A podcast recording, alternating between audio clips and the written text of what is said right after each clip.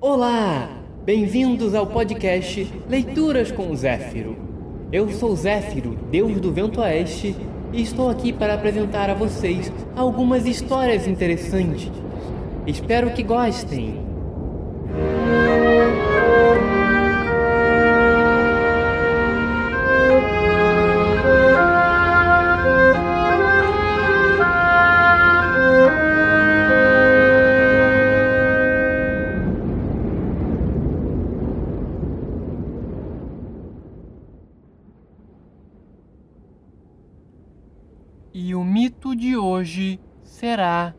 O roubo de Brisingamen.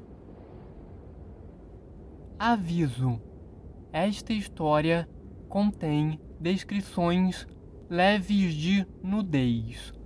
Por favor, ouça com responsabilidade.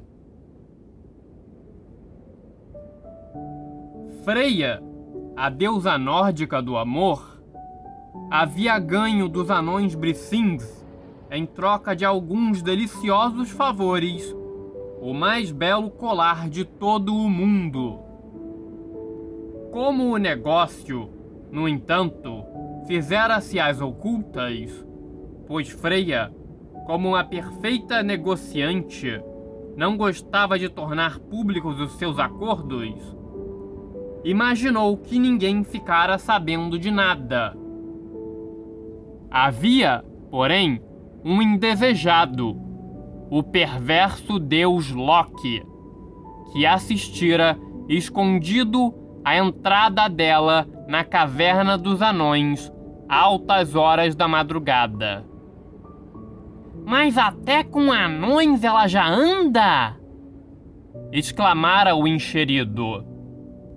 Ninguém ignorava que Freia não era nenhum modelo de virtudes e que era mesmo o oposto de Frigga, esposa de Odin, um exemplo perfeito de piedade, virtude e retidão moral, e também de chatice. Não à toa, o mais poderoso dos deuses volta e meia permitia-se afrouxar um pouco seus rígidos princípios e também dar algumas escapadinhas em busca de uma companhia menos sufocantemente perfeita, o que ele somente encontrava quando caía nos braços de Freia, a deusa deliciosamente imperfeita. Sabedor disto tudo e desejoso também de se apoderar do magnífico objeto, além de provocar mais uma discórdia entre os deuses, uma vez que nada podia lhe dar mais prazer do que injetar um pouco de emoção em um mundo que lhe parecia insuportavelmente enfadonho, Loki decidiu entrar logo em ação. Odin, meu caro, você não sabe da maior! Disse ele, entrando nos majestosos salões de Gladsheim onde o deus estava sentado em seu trono. O que foi desta vez? Disse o velho deus, franzindo as sobrancelhas, pois a presença do importuno era sempre o prenúncio infalível de uma nova encrenca. Sua esposa está por perto? Disse Loki, passando o salão em revista. Não! Está assistindo, escondida atrás do altar, o vigésimo culto do dia que lhe prestam em Midgard. Nesse caso, o problema é com a Bela Freia. Odin ergueu um pouco a cabeça, pois este assunto lhe interessava. O que há com ela? Anda aprontando de novo, se me permite a expressão. Oh, Freia, você não sossega nunca, disse Odin, sacudindo a cabeça. Não seria melhor pôr logo um freio na adorável Freia? Odin olhou-o com cólera. Mais uma gracinha e será expulso daqui. Perdão, poderoso Odin. Pretendia apenas animá-lo um pouco. Com quem ela anda agora?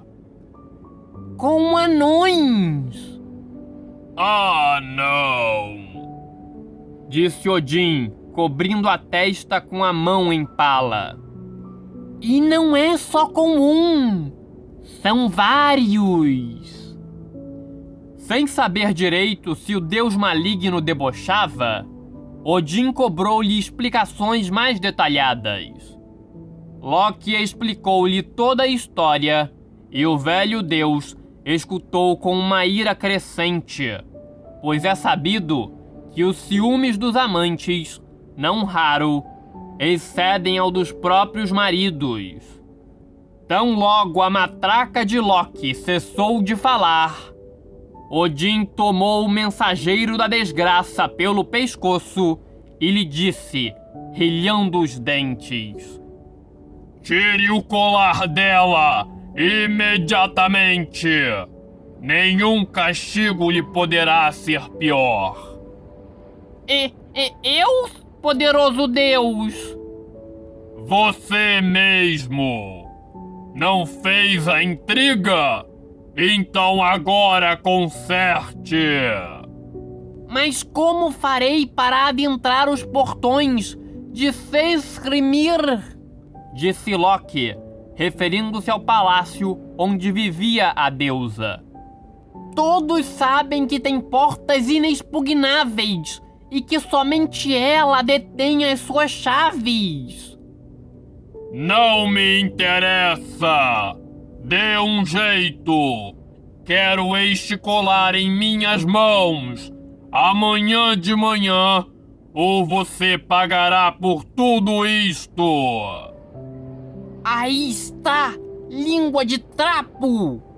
Pensou Loki, retirando-se com um tremendo abacaxi nas mãos para descascar durante a noite. Na mesma hora, partiu para o palácio de Freia, pois não havia tempo a perder. A noite já caía e ele ainda tinha uma tarefa ciclópica a cumprir: tirar das mãos da mais vaidosa das mulheres o seu enfeite mais cobiçado. Loki chegou rapidamente ao local onde ficava o majestoso palácio.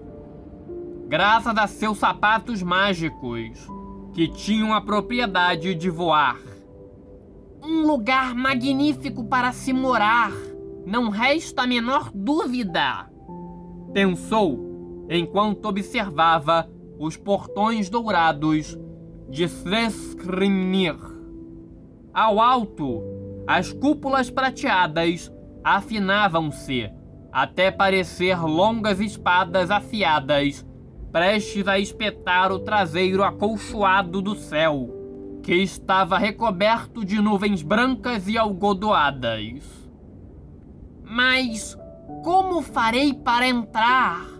pensou o Deus, coçando a cabeça. Mesmo sabendo que não teria sucesso, resolveu tentar forçar os portões. Mas não teve nenhum resultado. Colou então o ombro direito ao portão e tentou novamente. E novamente, nada aconteceu. Loki lembrou-se então de que tinha o poder de se metamorfosear em qualquer ser que desejasse. Primeiramente, pensou em se transformar em um possante dragão ou um troll gigantesco e botar abaixo a droga da porta.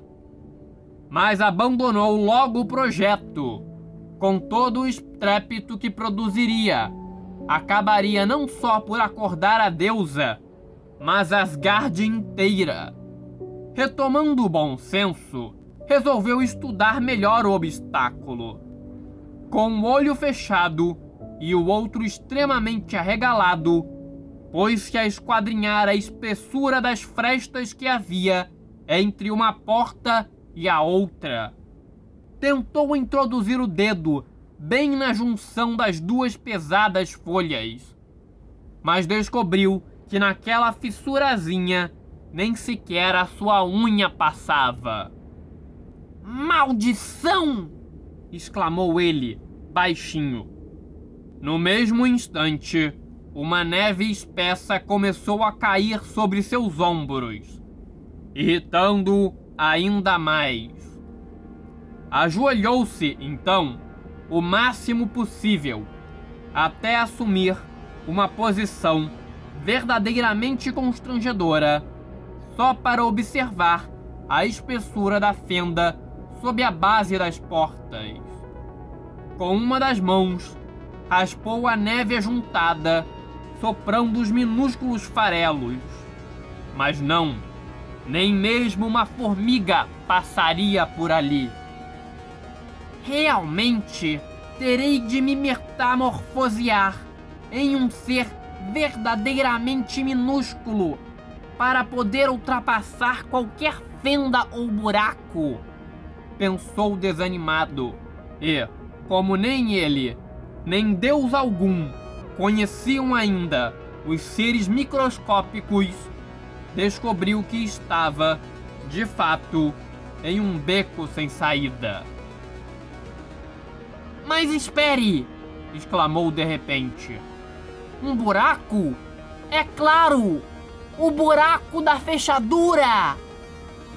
Sua inteligência dava os primeiros sinais de ter acordado. Encontrou logo a fechadura, mas estava escuro demais para perceber algo. Sequer se havia meio de entrar ali e sair do outro lado.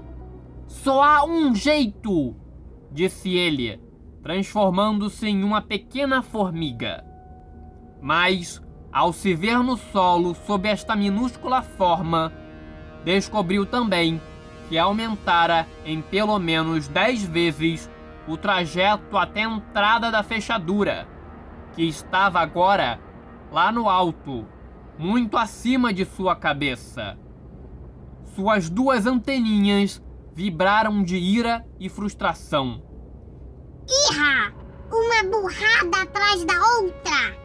gritou, sabendo que sua vozinha ridiculamente inaudível, jamais seria ouvida.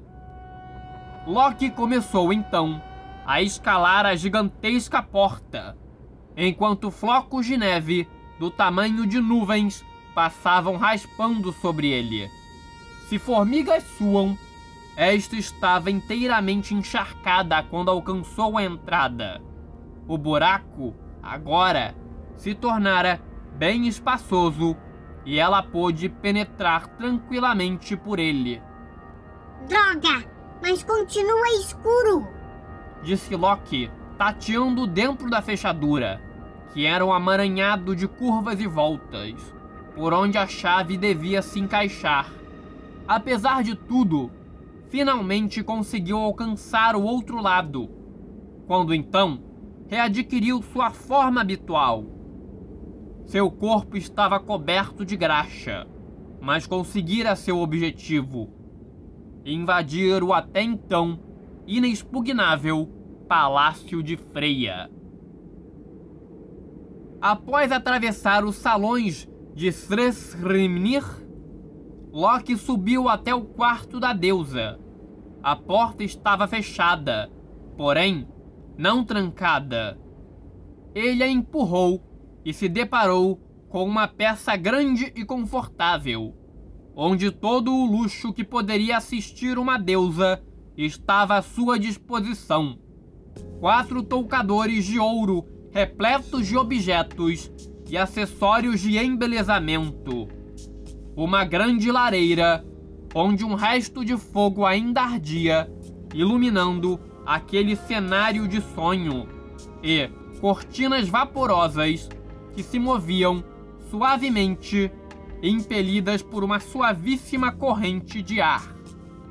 E, finalmente, ao centro, estava o majestoso leito onde a deusa descansava e tratava de seus aprazíveis negócios. Entretanto, nenhum desses adornos e enfeites podia se igualar à beleza maravilhosamente franca e natural de Freia adormecida. Apesar de todo o frio, o calor da lareira havia esquentado o quarto a tal ponto que a deusa havia afastado o pesado cobertor, feito da pele alvíssima de um urso polar, deixando à mostra o desenho perfeito do seu corpo, que estava protegido apenas por uma veste tão delicada e transparente que parecia tecida da mais fina teia de aranha. Loki desviou imediatamente o olhar daquele corpo maravilhoso e tratou logo de procurar o colar. Mas percebeu que esta seria uma tarefa mais ao alcance do cérebro do que do mero esforço físico. Onde Freia guardaria seu bem mais precioso?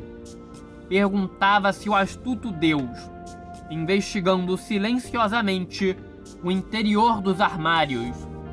Mas, sabendo de antemão que dificilmente o encontraria ali.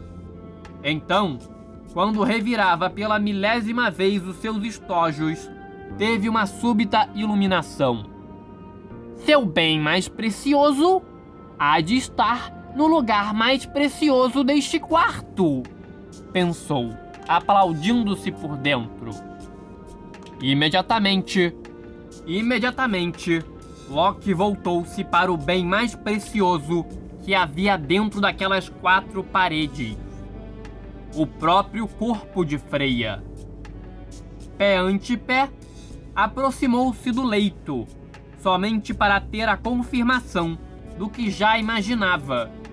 Em cima de seu divino colo, subia e descia mansamente, ao sabor de sua respiração, o maravilhoso adorno.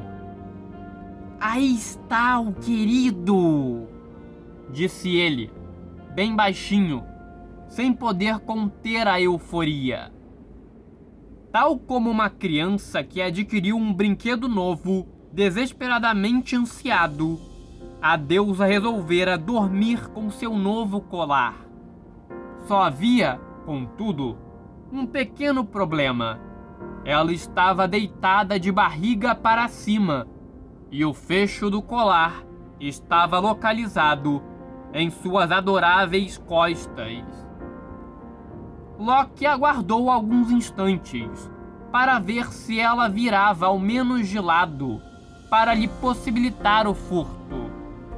Mas a deusa raramente se mexia e, quando o fazia, parecia hesitar, como se uma voz interior lhe advertisse do perigo, tal como faz a menina que dorme abraçada à sua boneca nova e invejada sem dela jamais desapegar-se.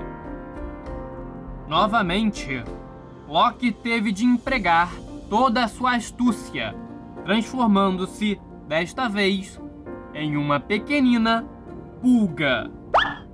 E tudo teria saído bem se, em um novo erro de cálculo, não tivesse ido cair dentro do cobertor felpudo.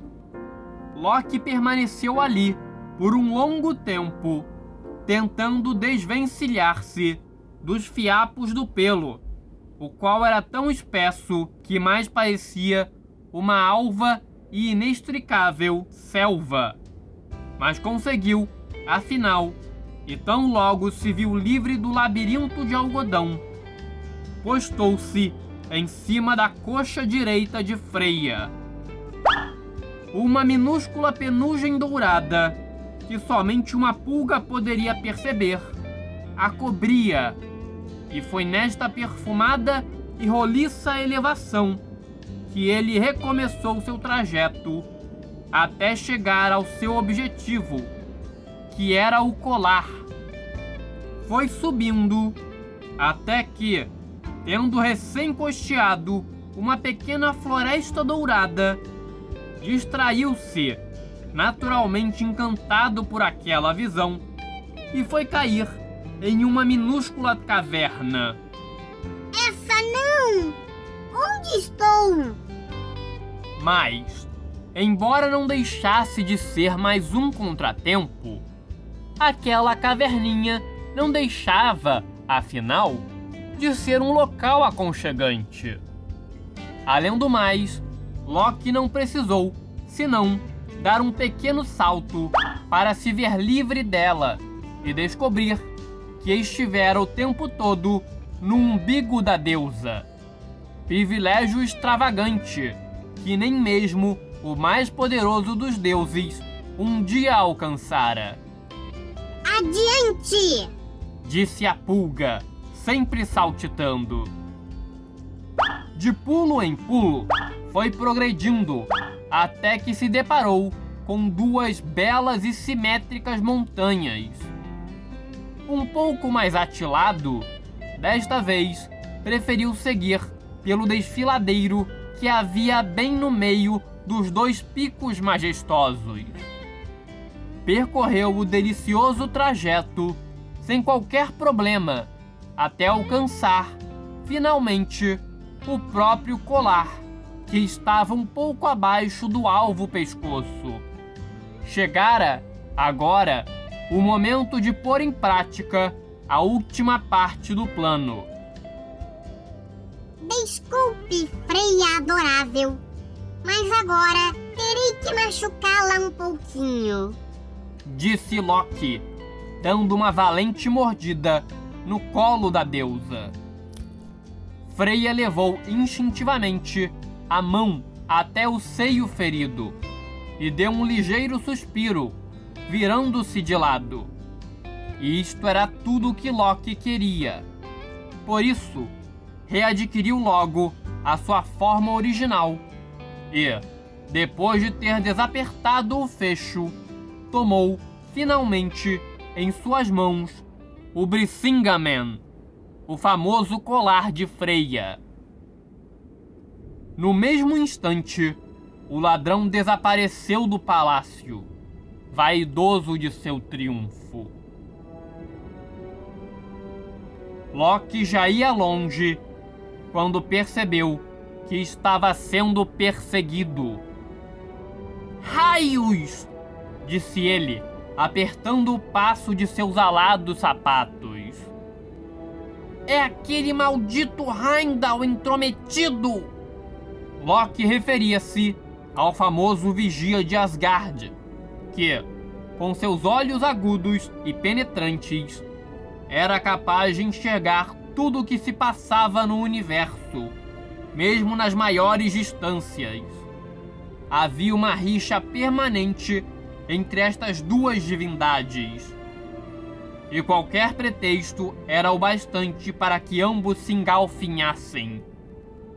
Heimdall, então, ao ver que Loki apertara o passo, esporeou com mais vigor o seu cavalo branco, que em matéria de velocidade somente perdia para Sleipnir, o cavalo de oito patas de Odin e o mais veloz do universo. Quando Heimdall estava a um passo de alcançá-lo, Loki resolveu recorrer à sua habitual arte da transmutação e se transformou em uma grande chama. Quero ver me pegar agora, intrometido! disse ele, cuspindo labaredas para todos os lados. Mas Heimdall também conhecia os segredos dessa antiga arte e se transformou em uma imensa nuvem, cinza e tempestuosa.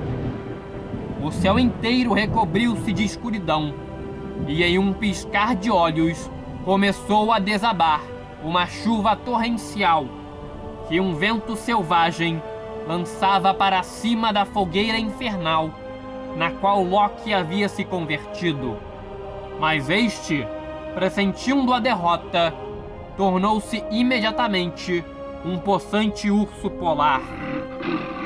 Oh, vem com água então! Pois que seja! Disse o urso, abrindo sua bocarra repleta de dentes amarelos. Heimdall resolveu então contra-atacar com as mesmas armas do inimigo. Imediatamente transformou-se em um outro urso, ainda maior, e partiu para cima de Loki. Este tratou de se esconder em uns rochedos escarpados que havia por perto, metamorfoseando-se rapidamente em uma foca. Heimdall também se transformou em outra, e deste modo começou uma verdadeira perseguição pelos rochedos, até que a foca Loki arremessou-se para dentro da água gelada, levando atrás a foca inimiga, que estava disposta a segui-lo até as tétricas moradas de Hel, a deusa infernal. Deste modo, percorreram os mares gelados e cinzentos de toda a costa nórdica. Loki ia adiante, contornando velozmente os icebergs que surgiam pela frente, enquanto Heimdall seguia zigue-zagueando em seu encalço, infatigável. Desista, tratante, e devolva já o colar! Gritava a foca perseguidora, enquanto a foca perseguida exclamava irada: Largue da minha cauda, intrometido, e volte para o seu portão antes que seja demitido por deixá-lo desprotegido. A lembrança de suas funções de guardião da ponte Bifrost, que conduzia a Asgard, no entanto, só serviu para dar mais agilidade a Heimdall, que redobrou a velocidade a tal ponto que Loki se viu obrigado a subir para a terra firme, onde sob um gigantesco iceberg, travou-se uma luta severa entre os dois contendores, ainda sob a forma de focas. Mas como Heimdall fosse mais forte, Loki, duramente golpeado, acabou por se render e entregou o colar ao guardião. E que isto lhe sirva de lição, disse Heimdall, pronto para retornar ao palácio de Freia, a fim de lhe devolver o colar e retomar o mais rapidamente possível as suas funções à porta principal de Asgard. Nós nos veremos novamente no Ragnarok, disse Loki com um olho roxo, referindo-se ao grande combate final que oporia os deuses aos seus inimigos. E assim, Freya recuperou o seu belo presente, não sem antes ter tido que dar algumas explicações a Odin, o seu eterno amante, a respeito da maneira pouco ortodoxa pela qual o haviam obtido.